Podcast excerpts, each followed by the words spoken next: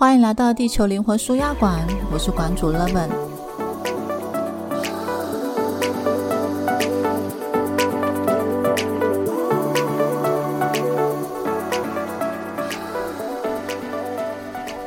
今天呢，要来推荐另外一本我觉得很棒的书，叫做《当和尚遇到钻石》。我原本要讲说，我是这本书刚在台湾出版的时候我就看到了，后来发现，诶，它出版是二零零一年呢。那按照一下我的。记忆，我应该是在二零零八年或二零零九年的时候接触到的，是在身心灵的领域。因为我我们学员有一些是佛教徒啊，有些是社工，有的是心理师，有的是老师。那因为大家都会交流我们在身心灵的学习跟那个时候彼此的启发跟经历嘛。家族排列的受训的期间，它会有一个不短的过程跟训练。本书我会介绍，是因为嗯，最近开始在稳定的念《金刚经》，然后这本书一开始会开始看，是因为当时有师傅我们相遇的时候，我有问他，就是如果说想要定期的自修经典的话，他会推荐哪一本？那他有推荐我《金刚经》，那因为当时。我对于佛教的经典并不是有太多的领会，然后也有点懵懵懂懂的，所以那时候只是大概粗略的看过，然后觉得好像依稀有一点点国字都看得懂嘛，然后因有一些不会念的，网络上查得到，然后会觉得可能有如果直接翻译的话，好像有一点点一点点领悟，但是呢不是太深刻，因为会发现它其实包含了很多。道理，它是需要一层一层的去去自我参透的嘛。最重要是，师傅跟我讲说，他就是在讲空性。我那时候就想说，空性是什么？所以因为好奇，所以就是去大概看了一下《金刚经》，但是并没有把它当成是生活上必备的修行。我那时候比较迷的是那个。静坐冥想，以及各种不同的静心，就是尤其是动态静心，然后还有去内观，所以那时候比较忙着在做各种关于内在醒思的学习。当和尚遇到钻石这一本书，我当时看的时候很喜欢，对我来说，它也算是我非常推荐的生活上面就可以实做的自我练习。它可以增加我们对于自己的自我觉察，因为它有在推广，就是六十书嘛，就是它书里面的一个练习，是在讲就是自己选择六个时间，找出你目前最切身的三个问题，在你的日志，也就是六十书中画出六个框框，在一天当中分六次使用。早上出门前检查你的问题，看看说它有几个解决方法。分别以加减符号表示前一天的正负面行为，并明确具体的记录它。在加减符号之后，写下你要做的事情，作为当天的行动目标。然后在你今天结束之后，因为你就今天就是分六个时间记录嘛，然后就请之前回顾所有的记录，将你所做的最好的与最糟的三件事做一个区隔。记录要诚实、简短。并且追踪自己的身与意，但不加以评断。身就是你的行为，语就是你所说出来的话，意也就是你的意图，或者是你没有说出口的那一些想法，也就是你未说出口的话。在嗯，因为我们脑袋会有很多不同的思想嘛，那个想法其实很多时候稍纵即逝。那你要去回溯，其实在睡前回溯，它会是一个比较。深刻的东西你才会留下，然后我就会觉得，可是要我固定时间去写，在我的当时的生活上，我觉得我没有办法养成那样的习惯，它反而会变成是一个呃当时的焦虑的一部分，因为就好像有很多有一些功课要做，但是没有去做，它就会被放在心上，反而会变成是个压力，所以我后来就调整成精简为，我就设定一个主题，然后我当时很喜欢，也自我观察到的。如果你们有听我前面几集，就是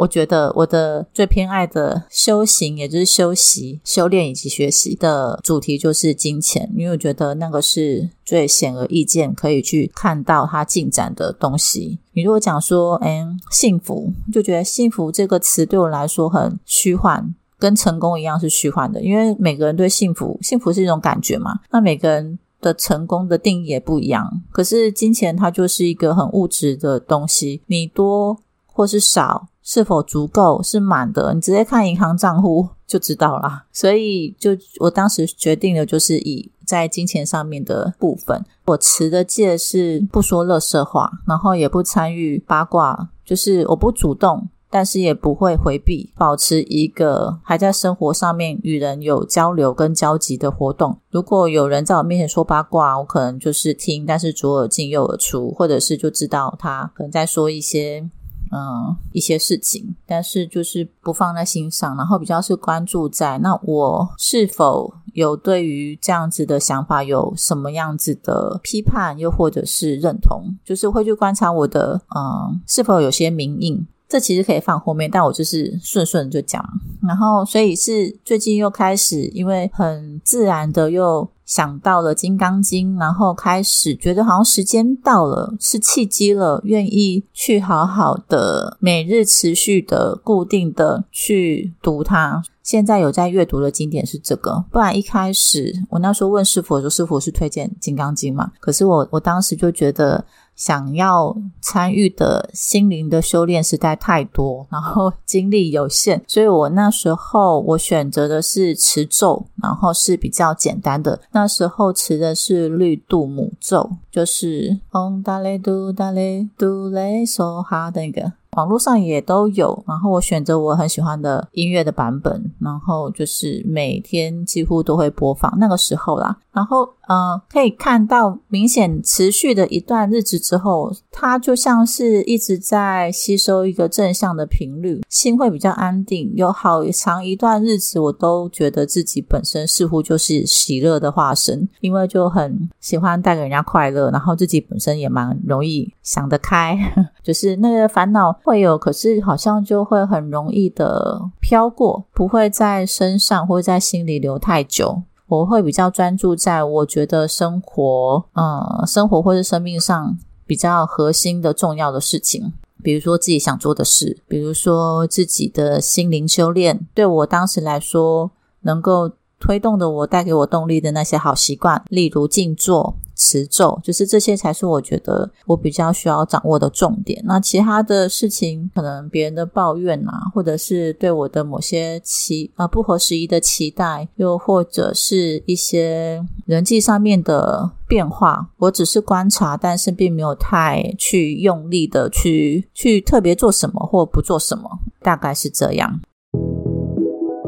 好，现在回到这本书本身，我先简单一下介绍这本书哈。当和尚遇到钻石，这个作者呢，他是麦可罗区。那他他本身就是已经是呃一个高阶的佛教的修行者，就是得到了格西这一个名号。他就是运用他对于《金刚经》的理解，从佛教的世界移动到商业的世界。他就想说，诶，其实既然《金刚经》它的经典是。是非常核心的真理嘛？那他就觉得啊，这《金刚经》的智慧是可以运用在各个不同的层面。那当时他就选择在商业的世界中也去看到运用经典之后的变化，所以他就透过他就是对于《金刚经》的理解，然后在商业市场上面帮一个位于纽约的一个小公司，就是钻石公司，资本额只有五万元，而且还是借来的，逐渐成长。在他离开之前，已经是年营业额超过一亿美元的大公司了。那他从一九九年的时候，从公司的副总裁退下来之后呢，走遍了二十几家的国家，开了无数个研讨会，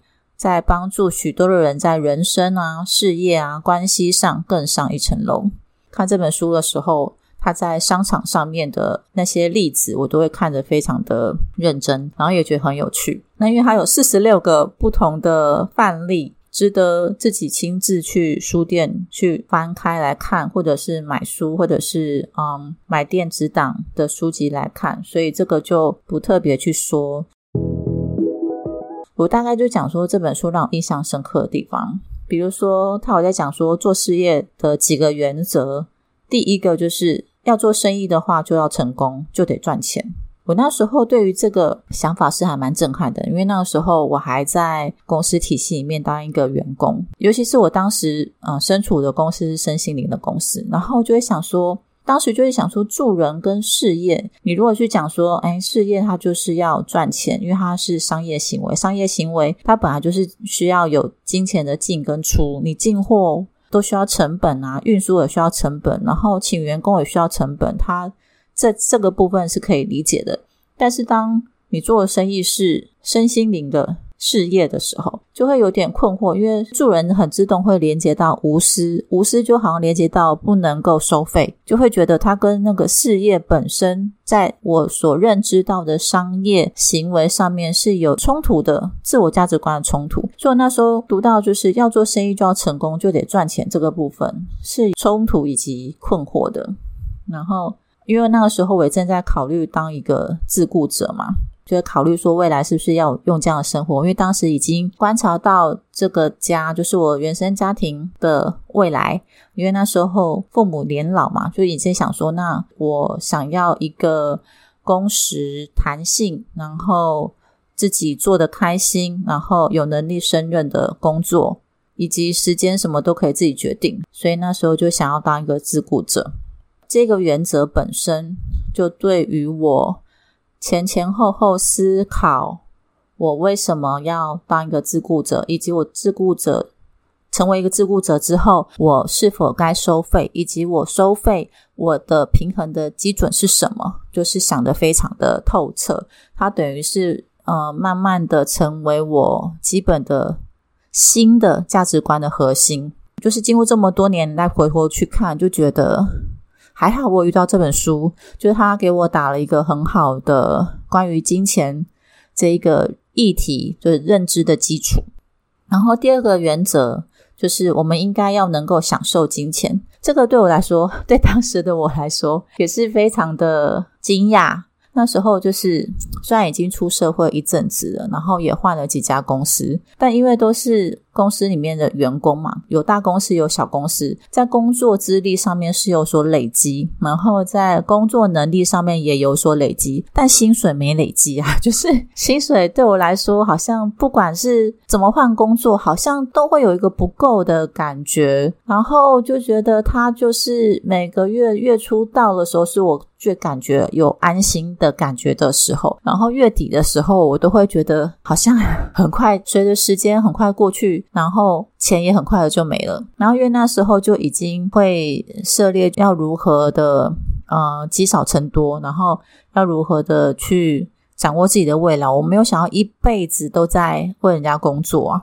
所以那个时候会很惊讶，因为当时自己在存钱的路上是有一点点有受苦意识的。所以那时候看到这个，就是我们应该能够享受金钱的时候，竟然会下意识的会觉得说：“哈，真的可以吗？这是能够的吗？”所以因此更加让我去确定说：“OK，那金钱是我决定要好好的去练习修炼的主题。”第三个就是一个人应该要能够在最后回顾自己的事业的时候，告诉自己这些年来的经营是有意义的。我这句话记得还蛮清楚的。但是呢，它虽然当时有植入到我的内心跟脑袋里，就是到现在都还记得。可是我觉得对于这句话的体悟或是理解有不同的层次了。一开始那时候会觉得说，会期待自己的工作是自己的置业，就是呃愿意就是。用一生的时间，然后去投入，然后去做的事情。但后来慢慢的开始，这样的想法有一些区分，变成工作呢本身就是你花了时间投入，然后它能够给你一些 feedback，能够给你一些回馈的，这个叫做工作。就是我不管我做的是不是我有兴趣的事情，不管我做的是不是呃非常挑战的事情，只要我投入，然后它就能够给我回馈的。那我有一些稳定的经济的基础，那这个对我来说，我后来把它定义为这就是工作。另外一个关于置业呢，我就把它跟置业区分。置业呢，对我来说变成是不管我的投入有没有得到回报，它都是我会想要投入的。这个对我来说叫做置业，我不知道其他的人是否有类似的定义，但是我后来修改的定义变成是这样。然后以及关于事业，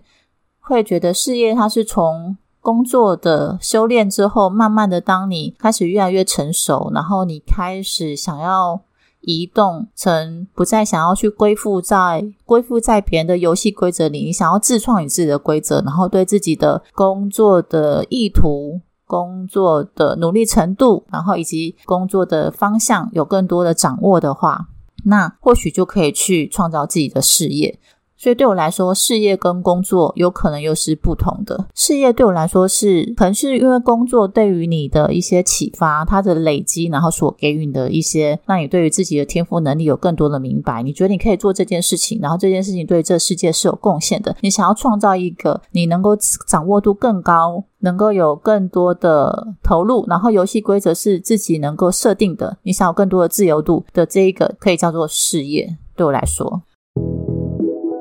这本书它的一个核心的价值观，就是在讲，就是关于铭印这件事情。铭金铭铭，就是金部的那个铭铭文呢，铭印的事情，就是一个深深的印记。什么是铭印呢？就是把你这个身体当做是一个摄影机好了，然后呢，你的眼睛就是那个摄影的镜头。然后你的身体、你的皮肤、你的听力啊，就是你的感官经验，都是包括你的眼睛，都是在收集外界的资讯嘛。的，如果是人的话，就对方长的样子、对方的声音，然后他的穿着、他的习惯、他的动作，那些都是可以观察、可以听到、可以在互动的过程当中，这些都是感官经验所收集的资讯嘛。呃，外在的这些事情、人、事物，经过你的感官，然后传达到你心里的时候，它会触发你内心的某一些印记。那些印记呢，是根据你过去。对于你的生活中所发生那些事中的人事物所留下来的诠释，诠释就是你的理解跟你对于这件事情的解释而产生的信念，然后那个信念本身就是一个名印，然后你就会根据这个名印呢去做一些回应。名印就像是你心里的那个自动运行的系统，它会自己运作，特别透过你的行动。你的说话以及你的思考与世界的交流，也就是你随时随地都在发射某些信息、信号跟讯息。然后呢，你发出来的那一些信息，其实都是你投到外面、投给宇宙、发射给宇宙的因果种子。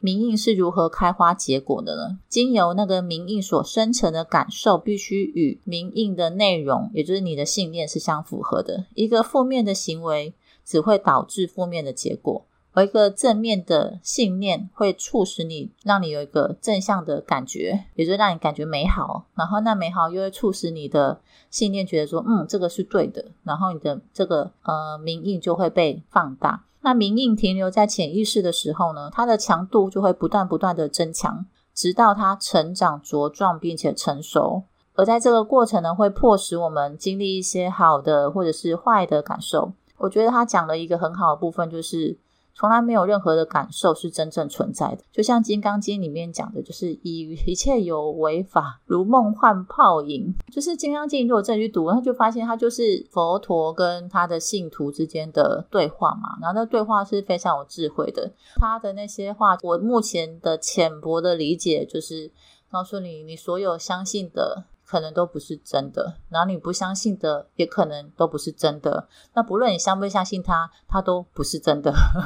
所以你每时每刻所相信的东西，都可能都被后面的事件所推翻。所以如果你活在当下的话，那你每时每刻的你都是活生生的，它就没有什么真的跟坏的，因为你无限可能嘛。那在这样子的一个充满无限可能的那一刻，你是。真实存在的，你可能就是你，同时是那个有，但你也同时是那个空。我的理解是这样啊，目前浅薄理解，未来还会有深度，我不知道。但因为我在读《金刚经》的过程当中，觉得他已经有讲说一切有有为法如梦幻泡影。那其实所有你的个人的体悟，也都只是在你当下的那一刻存在，它对你来说有意义。可是下一刻，同样的事件对你来说，可能不会有相同的体悟。所以每一个体悟有可能都会是相似，也可能是不同，可能会是相同，但也可能会是相反的。但我只能承认，我每时每刻可能都是活生生的，但是就是没有办法说它是一个法，也就是它不是一个标准，就是它不是唯一的答案，所以所有的法都是对于每一个人来说都是真的，在某一刻，但可能下一刻都已经是假的了。它就是一个因果具足的当下体会，但它不能够当做是一个教条或者是一个唯一的答案，然后去觉得哎别人不对，又或者是觉得自己是对的或自己是错的。特别要强调，就是明印呢停留在潜意识的时候，它就会一直不断的自自我增强嘛，它会发挥它的影响力。你每天生活都会发生很多事情嘛，当你遇到了一个人，他引起了你的关注。那可能给你一些好的感受，也可能给你一些不舒服的感受。那其实那时候我们要做的，并不是去评论、评价这个人。比如说今天的这个主管，他的某一句话引起了你不舒服的感受，那你要因此觉得他是一个不好的人吗？不见得啊，因为可能相同的，你同事就觉得不会啊。那句话对我来说，我我也听到，可是我没有觉得怎么样。嗯，那等于是你内在本来就有一些印记存在那里，在勾动的你，引发出不舒服的感觉，而你要去处理的是你自己内在的那个区块，而不是觉得说是那个人的问题，因为你的同事可能不觉得听那句话会有什么问题。在六十书里面，不停的去书写你脑海中或者是你捕捉到的你内心的那些句子，然后。问问自己，哎，那些句子带给你什么样的回忆？然后，然后去看一下，说你到底强化了它几次？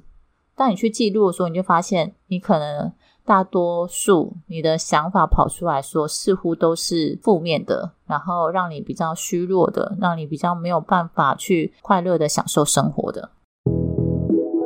呃，你可以透过种种子的的这样子的一个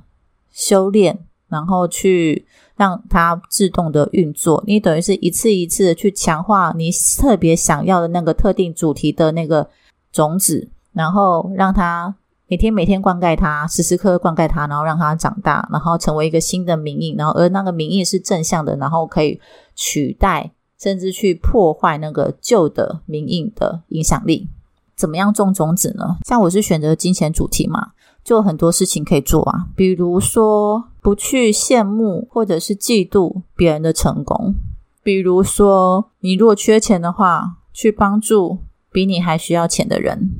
帮助他们有钱。比如说你如果是一个月光族的话，那你就可以去学习。如何让自己存到钱，并且呢，赶快种下一个种子，就是帮助别人存到钱。因为你把你的学会的方式交给别人，它本身也是一个布施，它是一个善的布施。那个布施，布施的是什么？是你脑袋里的东西。布施不见得一定要给钱，给钱那是物质嘛。如果说你要修炼金钱课题，那当然你可以用给钱这个方法。然后，因为你心里的付出，加上你就是身体的行动嘛，那个身到位了。然后这个身体行动皆有你的感官经验，因为你眼睛看到，你的手动作了，然后你的你的整个全身细胞都记录了，你的身口意都达到了一致的时候，种下一个丰盛的种子。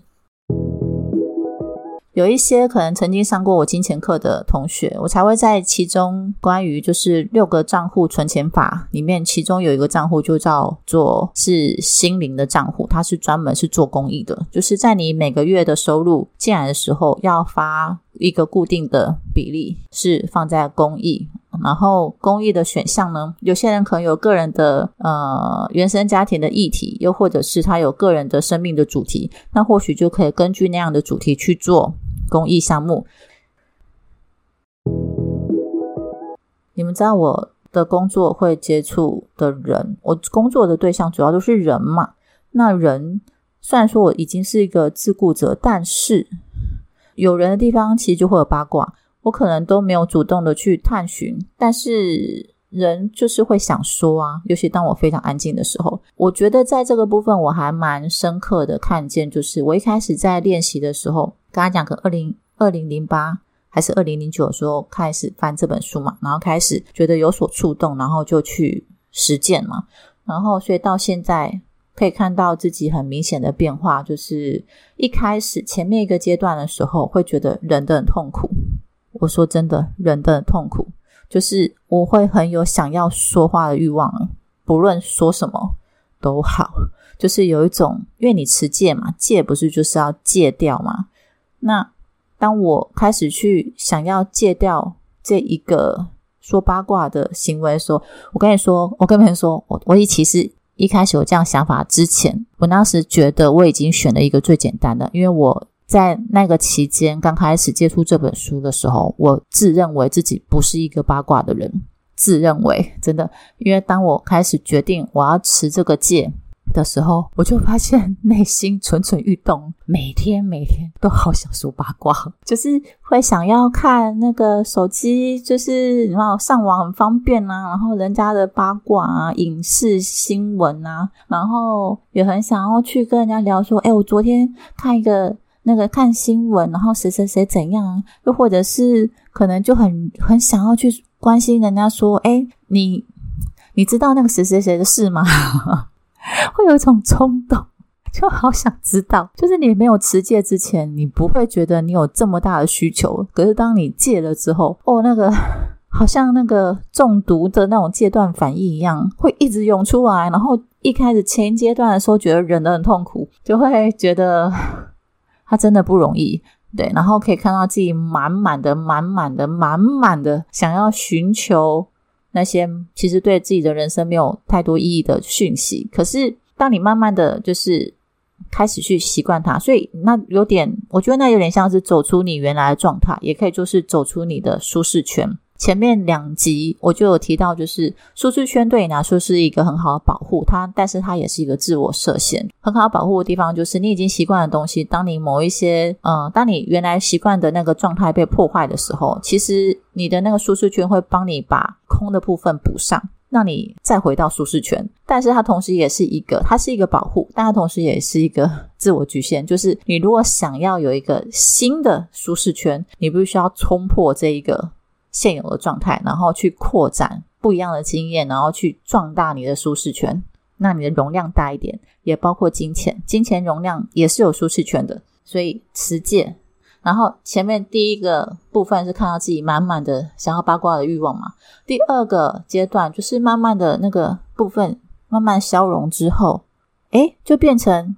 我的心安静了嘛。然后心安静的时候，你就会发现，哎，开始你好像是一个空的时候，人家一直很想跟你道，哎，如果不是道八卦，就是道乐色，所以就变得收集了好多秘密哦，别人的秘密，然后又因为在持戒，然后哦不能说，你知，就觉得内心蠢蠢欲动，对，然后慢慢又习惯了这个状态的时候，到第三阶段就觉得就开始能够对于。八卦可以理解，就是诶，对方可能有想要说的需求，然后但是呢，我我还是持我的戒嘛，不抵触，不反抗，但是也不主动参与，就好像它就是生活中一部分，然后有时候甚至就是当下可能跟我讲八卦的人会觉得说我很倾听，都是好像听了他很多。他自己的或关于别人的秘密，但是呢，我很清楚，就只是那一刻。那因为我也不会去外传嘛，所以我走出去，我也可能就忘了。然后在下次的时候，他可能在问我，我有时候可能记得，可能不记得，因为完全就没放心上啊。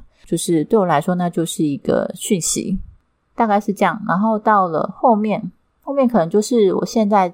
的状态吧，就发现有一个很明显的，就是嗯，可能我的。自媒体上面不太会有，不太会有杂音，就是可能不论我说什么，多半留下来的语言都会是都会是祝福的，所以我觉得还蛮妙的。就是你种什么因，真的会得到某一些果。那如果你现在的现在的生活有某某一个区块，可能是引起你的注意，然后你觉得不是太满意，或者是你觉得它让你不舒服，那或许我们就可以去练习写一下这个书介绍的六十书，就是写下你就是常常在脑中自动回放的是什么样的句子啊？或许可以从那个句子中找到一些造成你现况的脉络，因为你现况是一个果嘛，那你的因在你的内在，对因果关系。最后，最后我要讲的就是这本书有提到了一个冥想，叫做死亡冥想。我觉得它应该也是我突然想起这本书的另外一个原因。刚刚第一个原因是我突然之间可能是因缘际足，开始自动的在修持《金刚经》嘛，这是第一个原因。所以，因为《金刚经》就突然想念，然后也持续了一阵子，然后觉得还蛮舒服的，然后就想起了这本书。然后第二个呢，就是死亡冥想，还蛮推荐。死亡冥想是指每天早晨你清醒的时候，不要起身，在双眼睁开的躺在床上的时候，对自己说：“我今晚即将死去，我应该如何度过余生才是最好的选择？”那有提到就是修行这一个冥想有一个呃，你显而易见的成果，就是你会开始去简化你的生活，舍弃你所拥有的这些。现有的某一些东西，然后慢慢的放慢你的生活步调，这是一种获得身心自由的开端。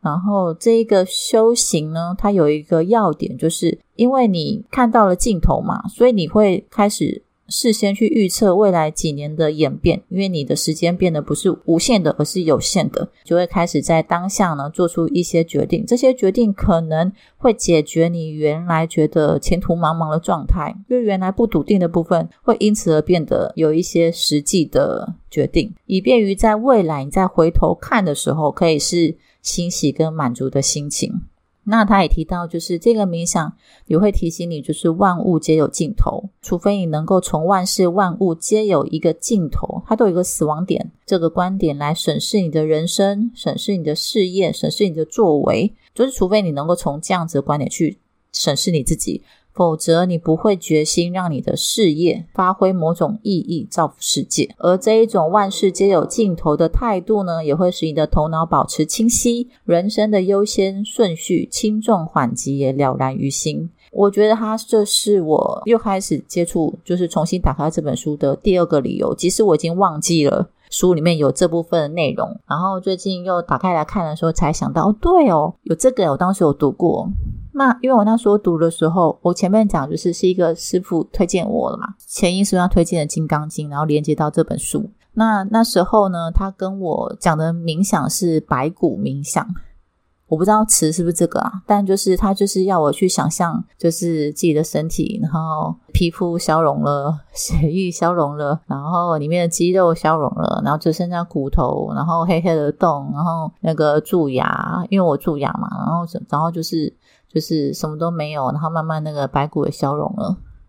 然后因为那时候我年纪没有像现在比较成熟，对我那时候就觉得，嗯，好害怕，因为当时当时还是一个。既喜欢看恐怖片，又讨厌又很害怕恐怖片的年纪啊，然后那时候就觉得，嗯，这个太赤裸裸的想象，我觉得我没有办法睡觉，所以那个时候有听，但是并没有去做，因为我光在听对方阐述的过程当中，我就已经想象力丰富，然后觉得这个冥想我我不喜欢，对，所以就没有做。然后因此，对于这本书里面的死亡冥想，虽然相对来说没有那么需要想的那么细，可是。我那时候也觉得啊，死亡就对我来说还蛮远的，所以就也没有太多的触动，没有前面我说的那些关于金钱的课题，还有商业的那些那些名印的，就是那些内容更让我感兴趣。我一开始节目开台的时候就讲说，刚好就是前两年刚好就是父母连续过世嘛，所以有经历过临终关怀的这一个阶段。也就是有看到，就是诶好好的一个原本一个很大，比我高，比我壮，然后虽然年纪大，然后有点萎缩，没有那么壮，可是还是比我高，比我壮，比我长的身体，然后进了那个火化炉之后出来，诶一小小的一盒，然后骨头就是白的，然后灰的、蓝的、紫的，甚至还有粉红色，诶还有绿色。我在想说，那是因为就是人在。过世之前，然后有打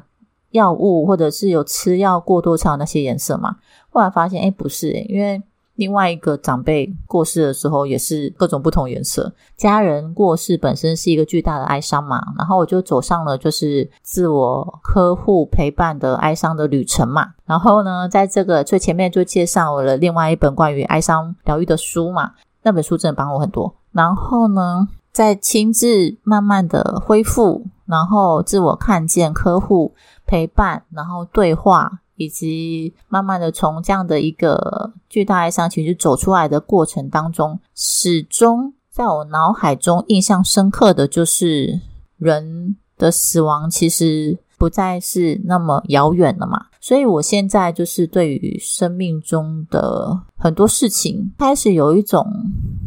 就是我觉得开始跟以前不一样，开始会有一个思维、一个想法，就是既然人走的时候什么都带不走，那其实很多事情，甚至是人，很多人事物，其实都可以放手。那因为开始都会用一个人走了什么都带不走这样的一个。观点在看事情，我觉得现在的快乐跟过去的快乐多了一点点些微的豁达，然后也比较果断，然后现在也比较任性。嗯，任性对我来说不是负面的词，就是它比较是随心所欲。但是呢，随心所欲并没有去干涉到别人，就是不妨碍别人，然后也不会让。别人觉得麻烦的那种，就是我所有做的事情都是我我想要去做的，我喜欢去做的。那即使是即使是可能亲密的人，可能期待我做某一些事情，那如果当下我觉得我不愿意，我再也没办法勉强诶。第二个就是我开始会有点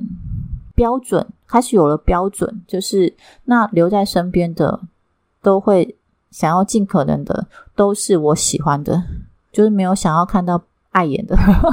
虽然也没有什么碍眼的东西，可是就好像开始会有一种，对啊，这是我的世界，然后我决定我的生活，那我也决定我想要跟什么样特质的人相处。好啦，能说的、能分享的都到这边，希望对你们有帮助。那不论你想不想要了解身心灵领域，我觉得。如果你在你的生活中任何区块，不论是事业啊、金钱啊，或者是爱情，诶，爱情的种子跟金钱的种子也不一样，但它有些逻辑是一样的。你可以去帮助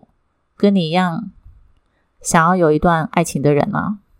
嗯，你帮助他成功就是你的成功，你帮助他有钱，某一部分也是你的有钱。所有用在他身上有效的，对你来说，你也正吸收了一个有效的种子。然后对方幸福的时候，如果你愿意祝福他，真心诚意的为他开心，其实你自己本身也沾染了幸福的种子。所以时机成熟的时候，他都会长大成熟的。缺的就只是你有没有时时刻刻关灌溉它。其实，在这样灌溉的过程当中，你也正在自我清理，并且亲自的培育自己，长成吸引金钱的体质，或者是吸引幸运的体质，或者是吸引吸引事业的体质。幸福爱情的体质类似这样，我觉得它是一个很正向循环的的推动力。好啦，今天就讲到这边，不知不觉讲好多，那我们下次见，拜拜。再次邀请，如果你特别想知道某个主题，或是想分享你聆听后所启发的经验或共鸣，欢迎写信给我，说说你的故事。我的 email address loveandlink at gmail.com。想要预约个人咨询的，请写下你特别想厘清的主题或困境，欢迎来连接，让我们一起每天每件事都越来越好。